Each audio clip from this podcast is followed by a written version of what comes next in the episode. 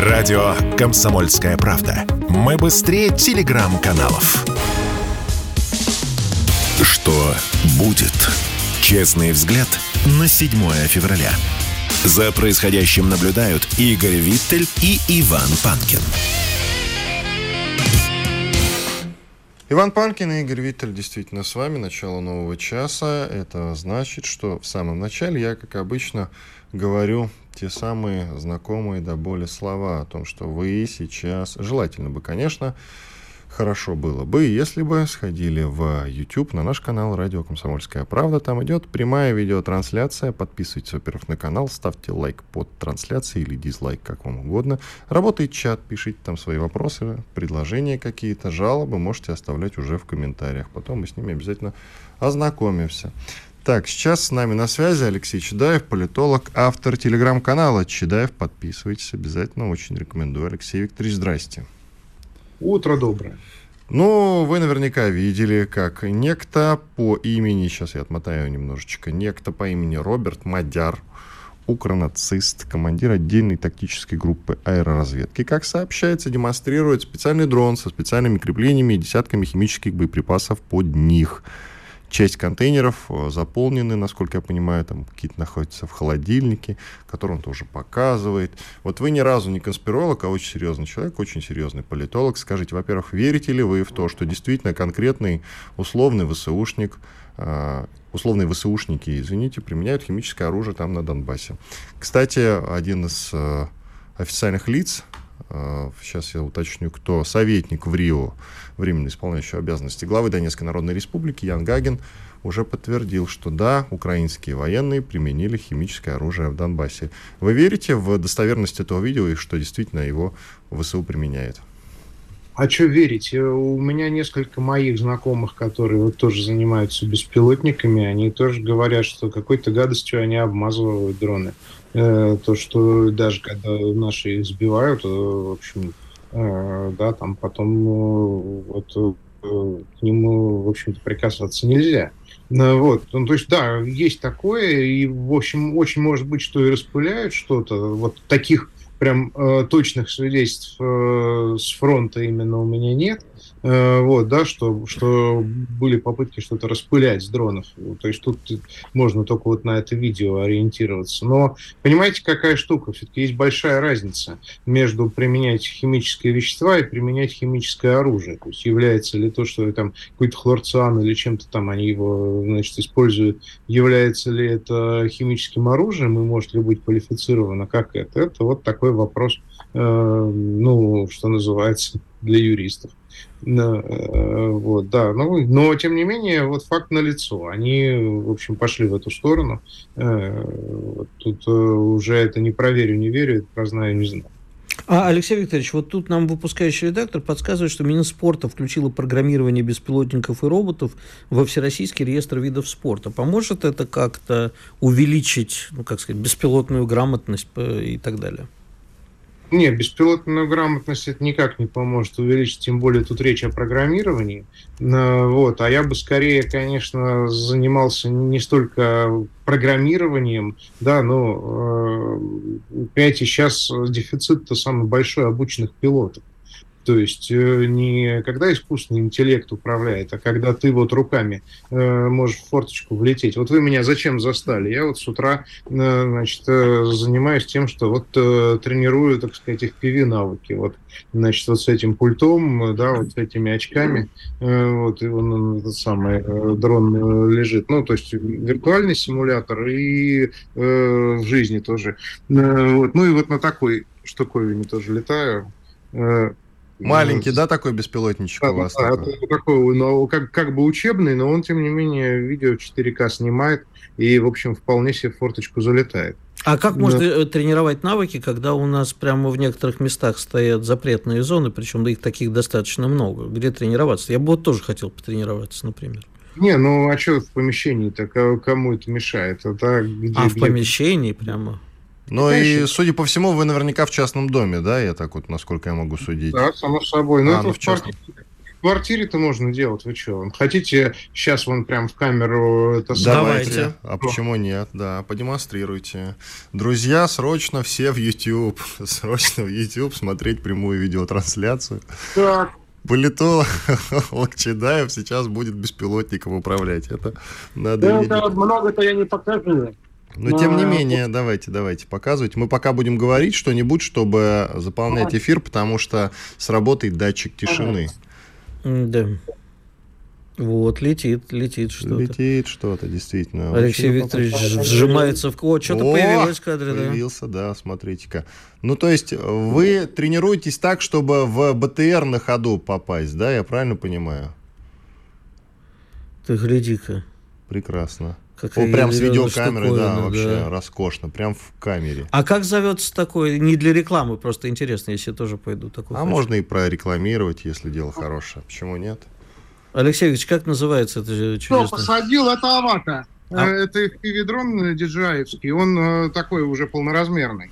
Ага. Э, вот, но Э, в принципе-то хороший выход, э, вот если вы хотите тренироваться, это, кстати, виртуальный симулятор. Это когда ты физически не летаешь, а вот, э, так сказать, тем не менее, пульт и программа, которая сохраняет физику процесса, то есть вот даже там всякие гонки на скорость по виртуальным заброшенным ландшафтам там и не заброшенным, вот в этом самом, именно с особенностями той модели, на которой потом э, летать вживую, вполне себе дело. Алексей Викторович, насколько... Вот я делал накануне, немножко отойдем.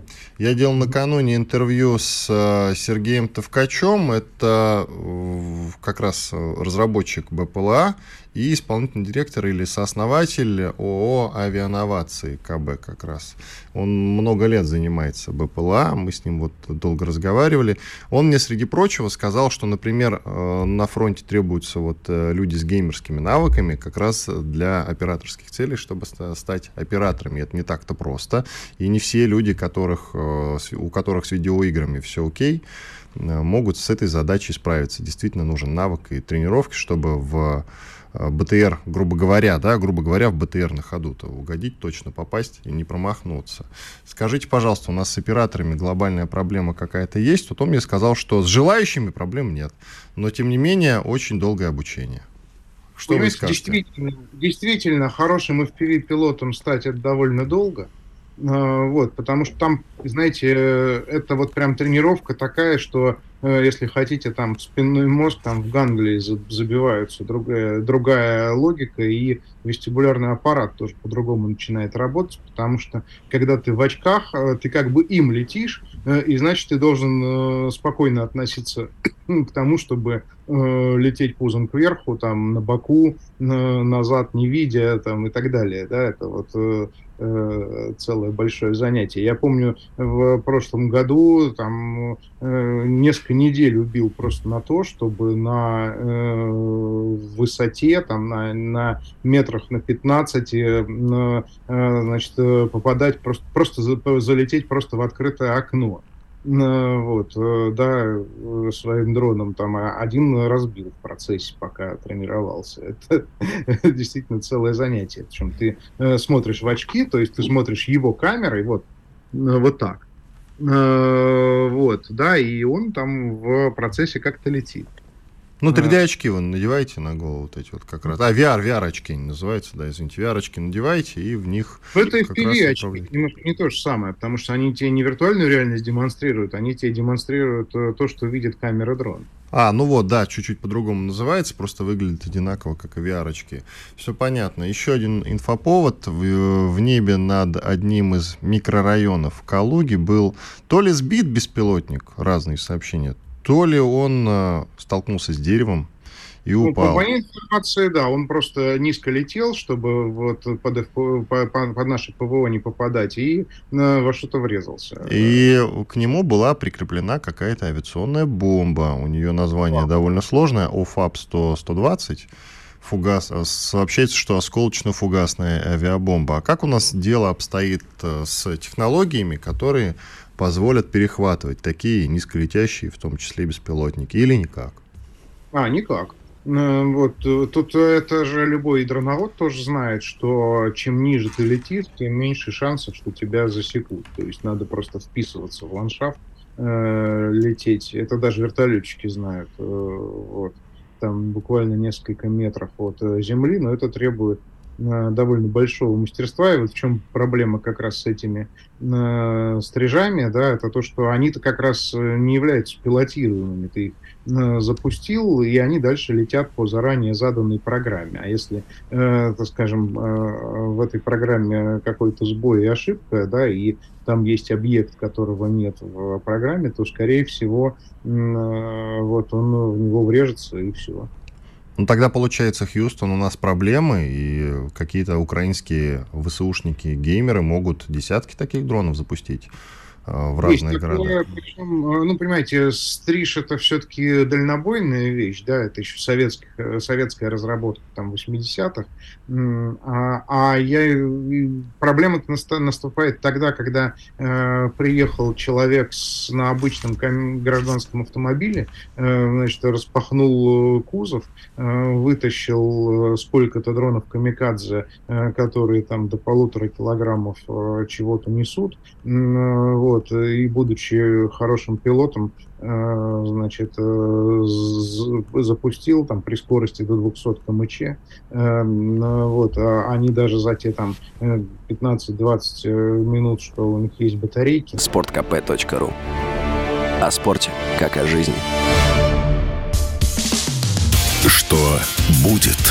Честный взгляд на 7 февраля. За происходящим наблюдают Игорь Виттель и Иван Панкин. Иван Панкин, Игорь Виттель. Беседуем мы с Алексеем Чедаевым, политологом, автором телеграм-канала Чедаев. Подписывайтесь обязательно. И большим специалистом по беспилотникам, о, котором, о которых, извините, так много сейчас говорят. Алексей Викторович, остановились, чуть-чуть прервали мы вас. Вы рассказывали а я, о том... Мы говорили что... про угрозу, да. да. Это, вот, настоящая угроза это когда вот э, просто подъехала э, машина, там в багажнике сколько-то дронов камикадзе, хороший пилот, и э, вот он вышел их, выпустил. Они точно так же полетели в складках местности или даже там, не знаю, между домами и деревьями, и, в общем, не очень понятно, что с этим делать. Новый вид терроризма, по сути.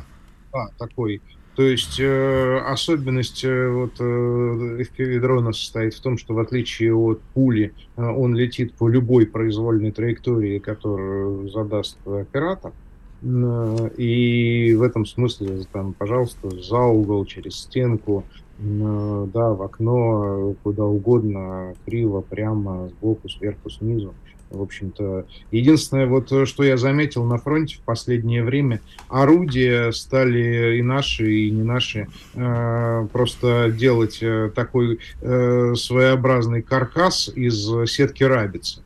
Э, вот, ну, то есть э, представляете, да, вот сет, э, прям на, на расстоянии метра полутора, да, и по бокам и сверху такая, такой вот каркас из вот, и действительно, э, дроны, включая, кстати, наши ланцеты, в ней застревают. Прикольно. Идем дальше. Идем дальше. Хотя нет, вот по беспилотникам закончим и гарантиям безопасности, которые требует Украина в виде ядерного оружия, поговорим через пару минут, а пока еще чуть-чуть э, того, что касается химического, биологического оружия, которое применяет э, Украина уже активно. Они ведь и фосфорные снаряды применяли против нас еще в 2014 году. Ну, против нас тогда, против Донбасса отдельно, ДНР, ЛНР, а сейчас уже, считай, против нас и химическое оружие, а может и биологическое, мы пока не знаем. Скажите, какая-то ответственность будет э, или нет? Наступит для Украины за это когда-нибудь? Или нет, все это они... спишется? Война все спишет, как говорится. Нет, они наслаждаются полной безответственностью, потому что они, знаете, это вот э, формат э, любимого ребенка. Ну, это очень опасная, кстати, история. Я вот знаю одну такую, вот недавно приговорили к значит, одного бывшего сенатора, да, за заказные убийства. А Рашукова вы имеете в виду? Да, да, да. А, собственно, а, как, как он таким вырос-то? Эм, его очень баловали родители с детства. Вот. Ему можно было все, э, и не, не наказывали ни за что. Ну, это связано с тем, что его старший брат там трагически погиб, и в порядке компенсации ему досталось родительской любви очень много. Э, вот. И он таким вырос, он не учился в школе, ему там э, типа в 12 лет сделали аттестат о среднем образовании, там в 17 лет э, ему там э, приписали год, э, сделали паспорт и тут же сделали депутатом городской думы, потому что, ну, чтобы мальчику было в чем ходить. Он вот ездил на Бентли по Ставрополю, э, значит, э, высовывал так ногу, кидал э, 5 тысяч рублей на асфальт и говорил, эй, шнурки мне завяжи, да, э, вот, вот, вот такой вырос. Ну, вот. Э, э, и вот Украина сейчас, она вот такая, то есть ей можно все, потому что она как бы любимый страдающий ребенок коллективного Запада, и ей не будет э, плохо ни за что. То есть, что бы она ни делала, всегда это все спишут на фрустрацию и страдания от русской угрозы или еще что-то в этом роде. Это плохо кончается. Да, и в отношении людей, и в отношении государства. Ну, кстати, тогда и Западу какая-то ответственность. Для него это тоже плохо закончится, потому что если Запад это отец, условно Украина, она же ребенок, то в случае с вашим примером и Рауф Рашуков, и его отец Рауль Рашуков – приговорены к пожизненному заключению. Так что будем надеяться, ответственность ну да, хотя, заметьте, всех. отец никого не убивал, отец только э, там это самое денег э, зарабатывал. Все, ваша аналогия прекрасна в этом случае получается. Запад тоже как бы никого не убивал на да, самом-то да, деле. Только давал оружие вот своему любимому чаду. Да, да, да. Итак, Украина хочет получить ядерное оружие для гарантии безопасности. Они много об этом говорят. Зеленский уже требовал, что-то такое. Теперь вот украинский посол в Германии Алексей Макеев об этом заговорил, по его словам, Будапештский меморандум, по которому Украина отказалась от ядерного оружия. Ну, как отказалась? На самом деле ее отказали от ядерного оружия, слава богу, для всех потомков. Так вот, э, он, Макеев, заявил, это были не гарантии, а заверения безопасности. Теперь они хотят уже настоящие гарантии в виде настоящего ядерного оружия. Слушайте, ну на фоне всего происходящего безумия, которое в мире-то творится, может быть им ядерное оружие как-то и вернут, я правда не знаю как, ну что вы думаете об этом?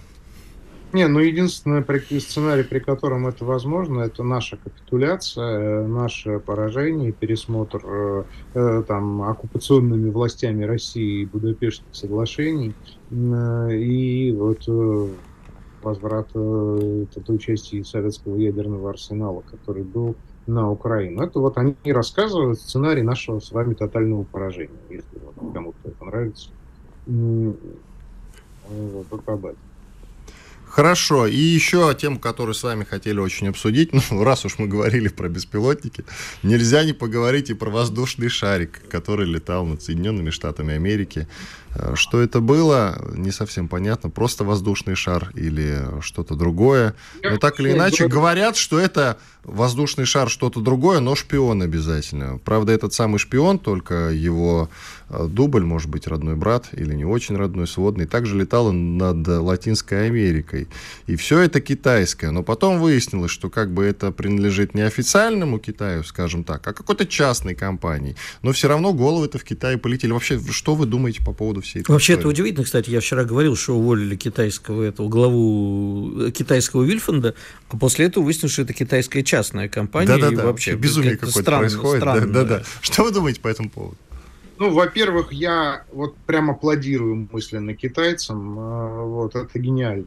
То есть, э, во-первых, э, это троллинг 80 уровня, Э, да, когда ну, он летит на, еще на высоте там 35-40 километров, и выясняется, что никакое ПВО э, до туда не добивают. Помните, э, американцы этот шарик сумели сбить только над Атлантикой, когда он уже там подвыдохся и опустился на 18, докуда добило. То есть он пролетел насквозь всю Америку и сбит уже был над Атлантическим океаном. Вот. Во-вторых, это очень в традициях китайской культуры. Но запустили китайский фонарик. Вот. Они этим занимаются последние несколько тысяч лет. Э, вот, что нового ну вот, было там шпионское оборудование, не было там шпионского оборудования, но э, вот у, умыли в ответ на э, визит э, Пелоси на Тайвань, в сущности, ведь э, э, это же тоже воздушный шарик, ну просто прилетела бабушка, э, вот, да, на остров э, без разрешения, э, вот, а тут прилетел шарик тоже, значит, э, в Америку без разрешения. Бабушка э, удава прямо такие. Один-один, что я могу сказать. Но вы знаете, как, вот вопрос, который в моем телеграм-канале прозвучал от одного из э, слуш, слушателей и подписчиков моих, он звучал следующим образом. А почему нашего аналогичного воздушного шарика нет, скажем, над Украиной сейчас? Вопрос. Я даже ну, задумался. Ну, просто наша цивилизация не изобретала китайский фонарик, да, эпоху династии, там, династии Цин. Вот, да. Поэтому вот не нашлось у нас э, людей, способных возвать к корням. Но мы другое понапридумывали. Вот так, если внимательно покопаться в том, чем предки когда-нибудь э, занимались. Вот э, я бы, например, к вопросу о беспилотниках значит, э, Днепр же течет в Смоленской области. Вот, э, значит, э, какие-нибудь подводные беспилотники отправил бы в Днепр, и они бы доплыли своим ходом спокойно себе до Киева, да, прям по течению, и э, всплыли бы в центре Киева, что-нибудь поделали, очень бы было интересно и весело. Эврика, подсказываем, Министерство Там... обороны, если вы нас слышите. Там вы же в центре Киева прямо это лодка, и в ней лыбить и еще трое. Да, а, да, да, да. Вот их надо отправить. А, Алексей Викторович, а, ну мы, конечно, много шутим уже который день про китайский шарик, а тем временем я почитал американскую прессу, они все говорят, что на этом американско-китайские э, взаимные отношения на ближайшие как минимум два года закончены. Это будет первый, первая каденция президента, при котором не состоялись никаких э, визитов первых лиц. И Блинкин отказал, ну, пока перенес, но формально отказался от встречи с китайцами. Можем ли мы считать, что сейчас от нас отвлекутся и э, будут бычить друг на другом Америка с Китаем? Ну, а, это, я думаю, прямо зависит все-таки от внутриполитических раскладов в самих Штатах, потому что это для республиканцев Китай враг номер один. А, как ни странно, для э, демократов э, э, режим Чемерики их вполне устраивает.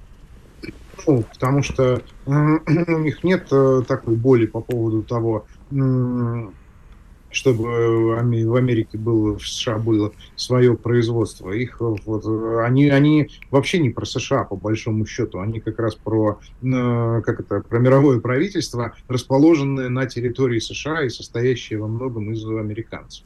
Э, вот, поэтому э, как раз в том-то и парадокс, что отношения с Китаем стремительно ухудшаются у Штатов по республиканскому сценарию, несмотря на э, демократическую администрацию в Белом доме. Вот. А для республиканцев, разумеется, вот противостояние с Китаем – это идея фикс, э, альфа и омега. И главное, что нужно сделать, это забыть, наконец, уже про Россию все. Э, Спасибо. И Алексей Викторович, просто не успеваем уже 20 секунд. Спасибо вам большое. Мысль-то ваша понятна. Алексей Чедаев, политолог, автор телеграм-канала Чедаев. Подписывайтесь обязательно на эту телегу. Всячески рекомендую. Был с нами на связи Алексей Викторович. Мы его благодарим. Уходим на большой перерыв. Через 4 минуты продолжим. Если тебя спросят, что слушаешь, ответь уверенно. Радио «Комсомольская правда». Ведь Радио КП – это самая топовая информация о потребительском рынке, инвестициях и экономических трендах. Что будет? Честный взгляд на 7 февраля. За происходящим наблюдают Игорь Виттель и Иван Панкин.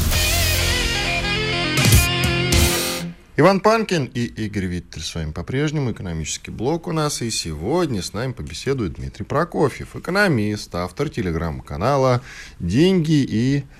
Песец. Обозреватель радио «Комсомольская правда» в Петербурге. Дмитрий, ну скажите, признайтесь честно, ведь хотели же назвать «Деньги и пизец». Правильно ведь, да? Нет, нет, песец это наше тотемное животное. Я вообще думаю, что надо будет в канале написать э, текст про русский мех и почему он для нас имеет такое сакральное значение. Как напишите, песец. напишите. А то такие наивные люди, как я, испорченные, разумеется, будут думать, что все-таки по-другому вы хотели назвать. Ну да ладно, Игорь, Виктор, Да, между прочим, вопросы. есть еще э, такой мемный ролик в YouTube, который называется «Песец и Мойва», и моя передача, которую я долгое время вел, называлась тоже «Песец и Мойва».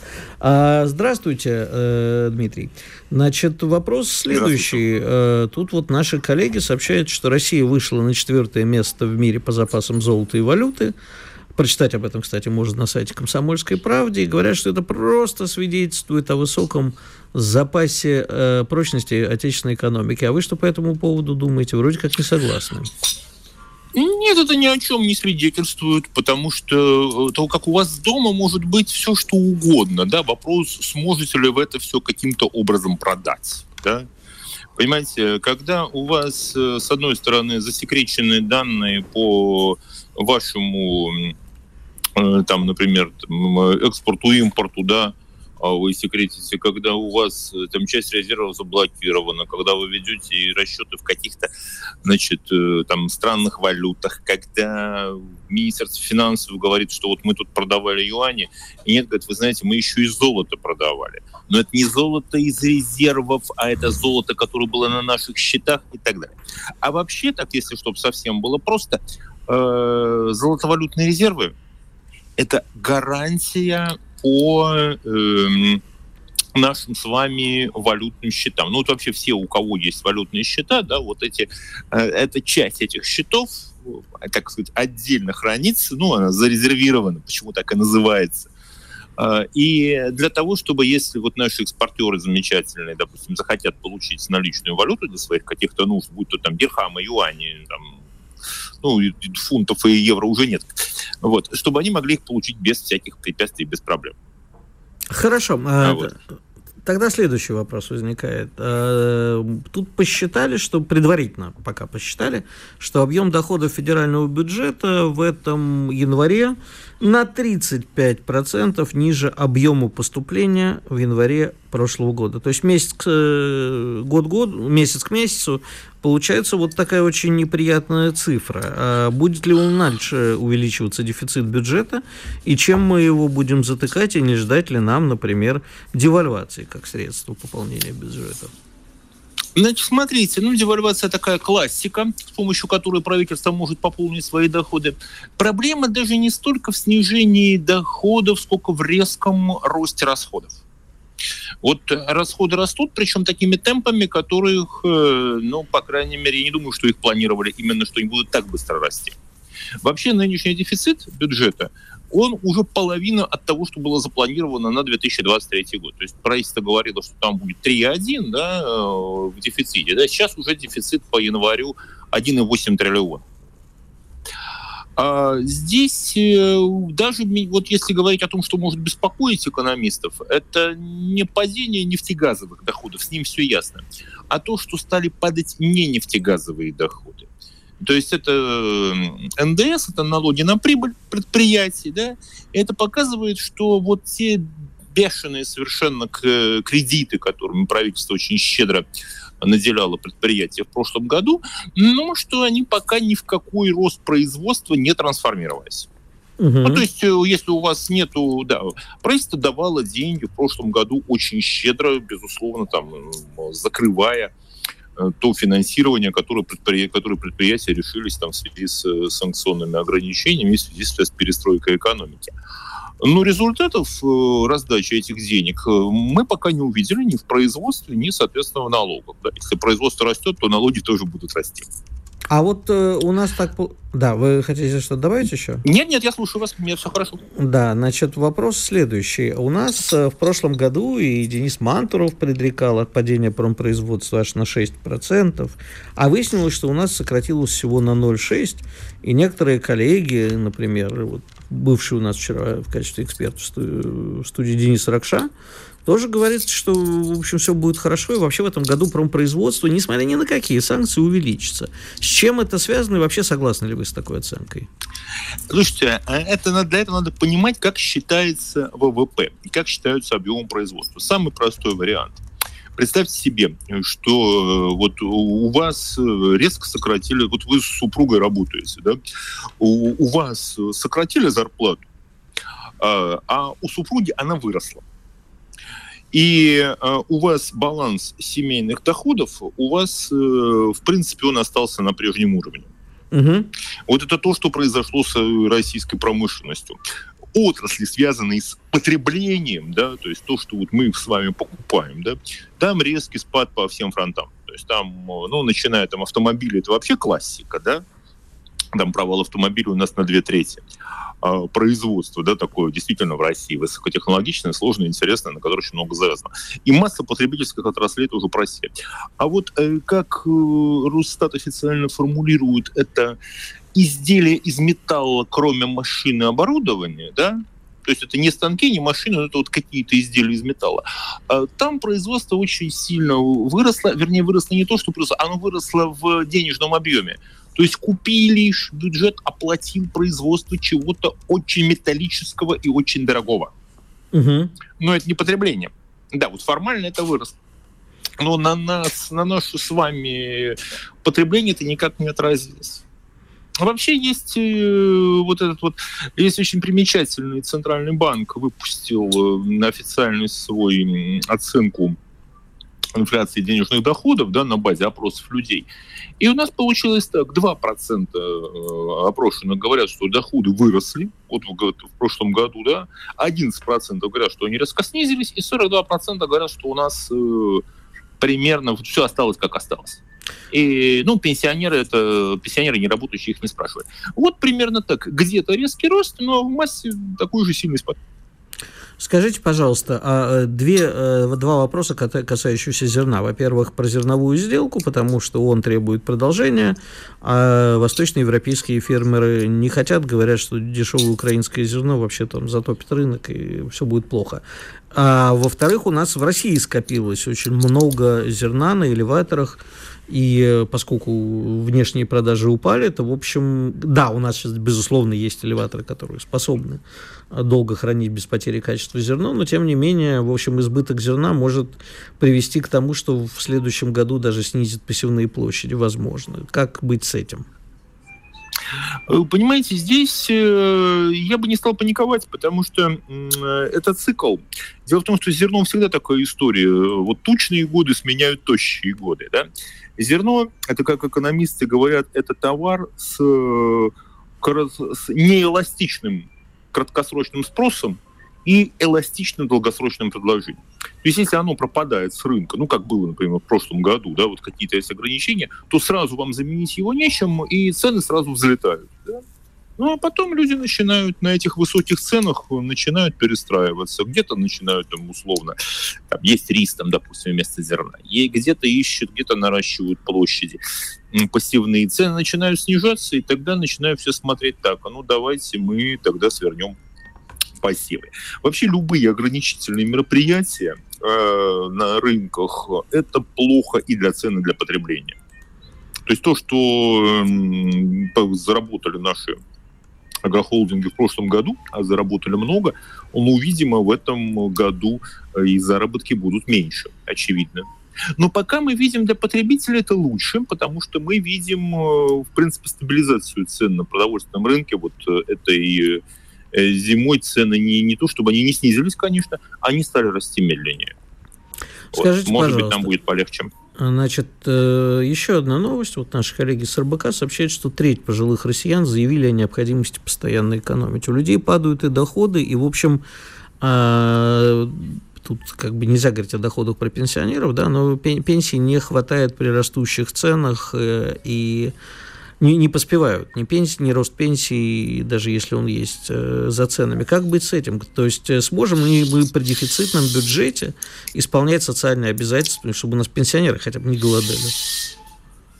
Ну, вы знаете, социальные статьи у нас э, законодательно защищены, если, конечно, наши законодатели не предпримут каких-то изменений по этому поводу. Да? У нас даже в основной закон внесено изменение, что пенсия не может быть ниже прожиточного минимума. Да? Ну, прожиточный минимум может быть низким.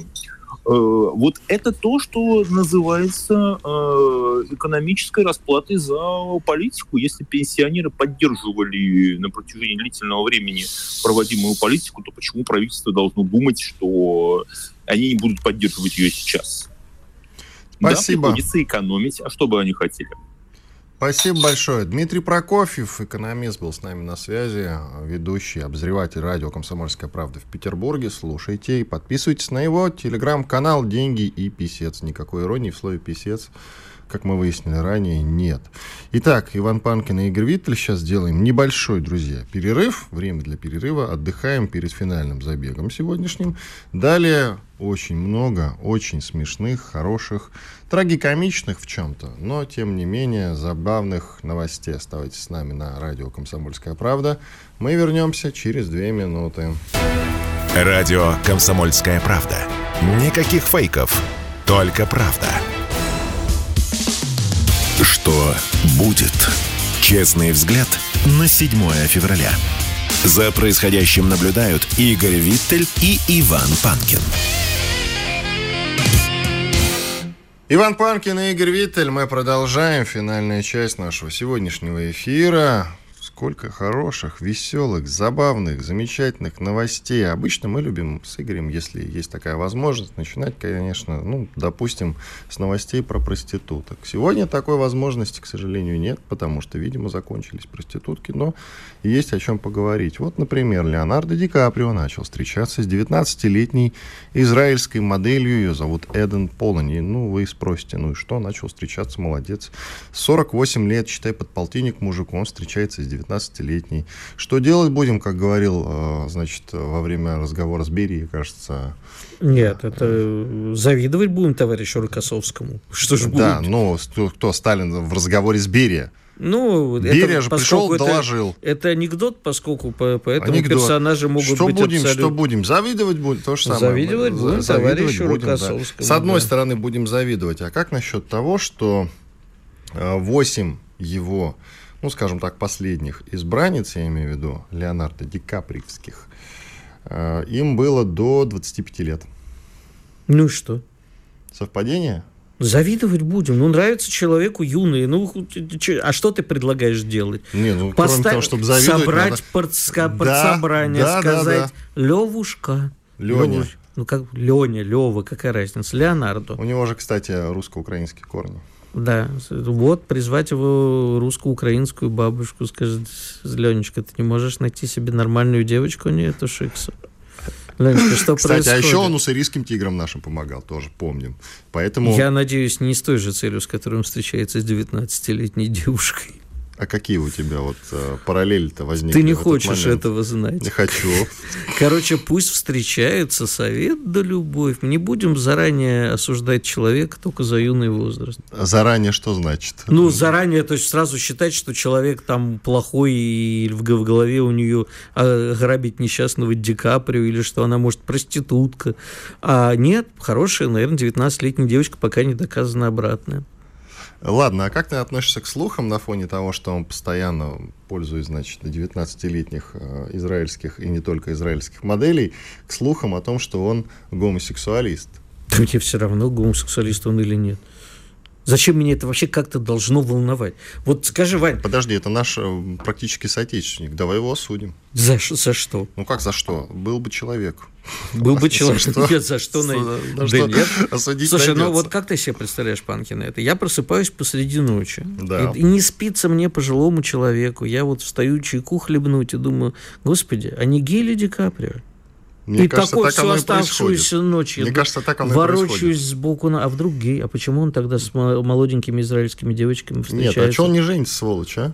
В чем причина? Вот это? действительно, Вань. Нет, я серьезно, серьезно вопрос, чего не женится, сволочь, Вот я прямо а? лежу и думаю, а что же он сволочь Мы, как люди с советским историческим кодом, должны задаться этим важнейшим вопросом, что не женится, сволочь.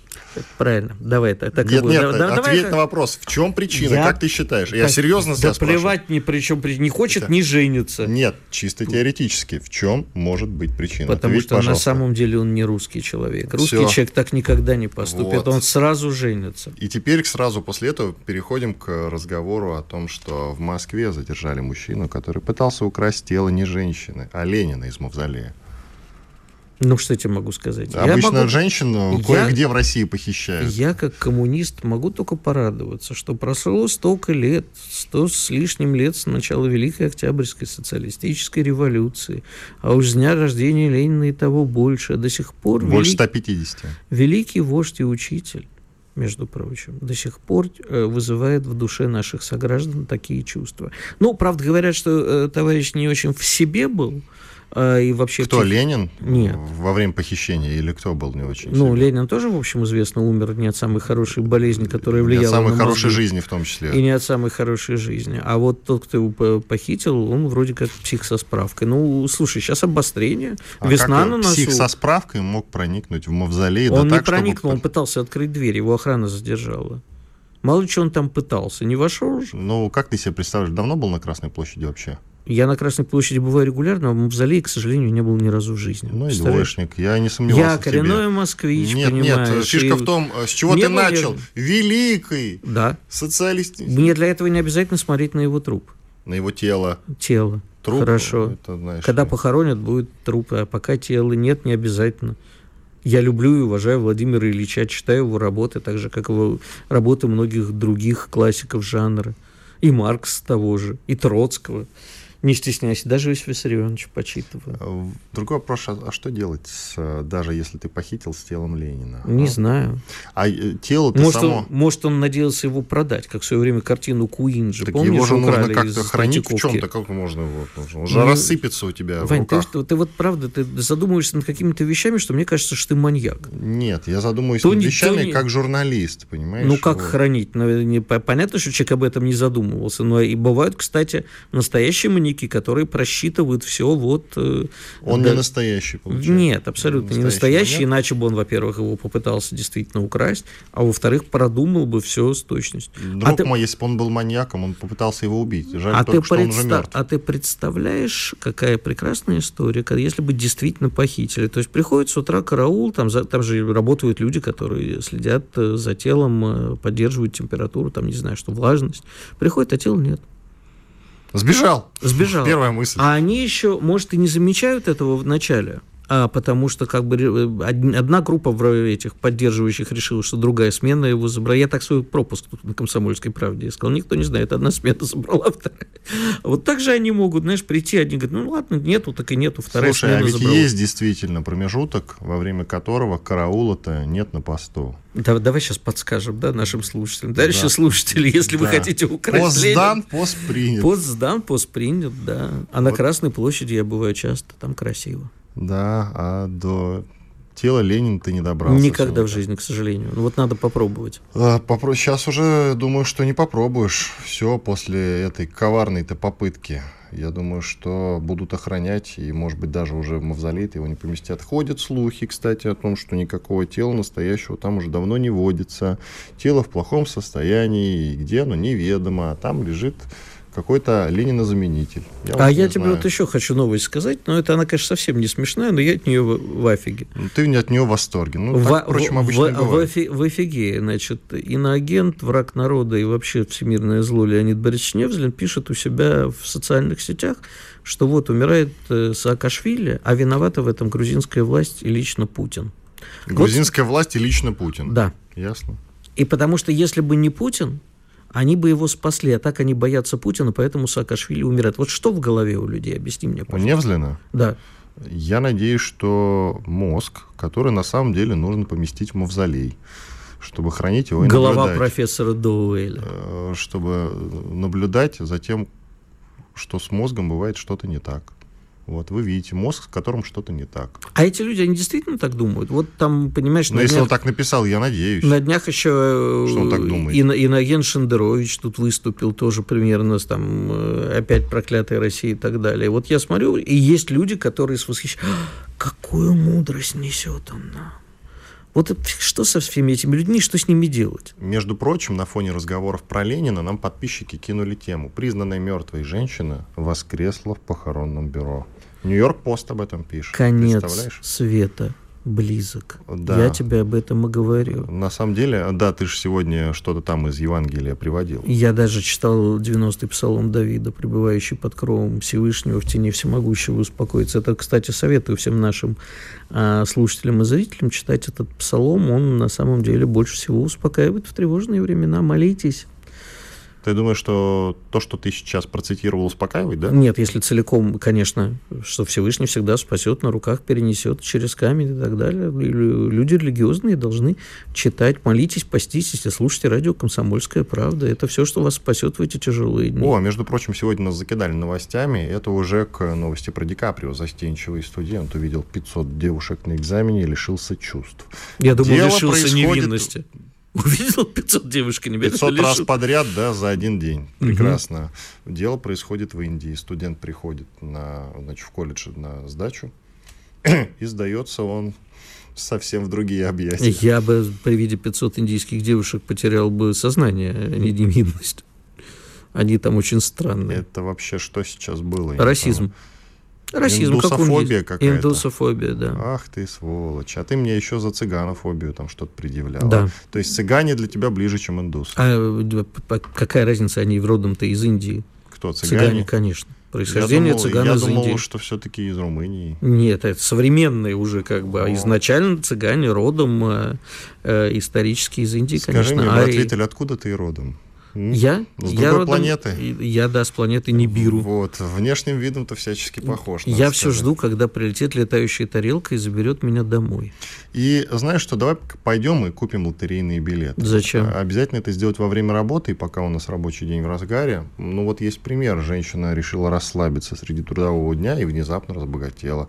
Пошла, да и купила прямо во время рабочего времени себе сыграл в лотерейную игру, да, насколько я понял, все-таки билет купила. Я не И советую, внезапно выиграла миллион там или сколько, много денег. Вот. я не советую женщинам расслабляться во время работы. Мужская часть коллектива может помочь им расслабиться. И денег они на этом не Почему заработают. тогда, Ну, ты может, не со- удов- Почему тогда ты не советуешь? ну, может, им не понравится, не знаю. Но это уже Удовольствие, следствие. скорее всего, получат, денег не заработают. Это уже следствие, да. С деньгами, скорее всего, даже, может, расстанутся. Иван Панкин и Игорь Виттель были здесь. Остались очень довольны. Вернемся завтра. Сколько у нас там осталось секунд? 10 секунд. Друзья, как обычно, рекомендую все-таки пересматривайте лучшие фрагменты нашего эфира. Чтобы получать еще больше информации и эксклюзивных материалов, присоединяйтесь к радио «Комсомольская правда» в соцсетях. В отечественных социальных сетях. Смотрите новые выпуски на Рутьюбе, читайте телеграм-канал, добавляйтесь в друзья ВКонтакте, подписывайтесь, смотрите и слушайте. Радио «Комсомольская правда». Самая оперативная и проверенная информация в эфире и соцсетях.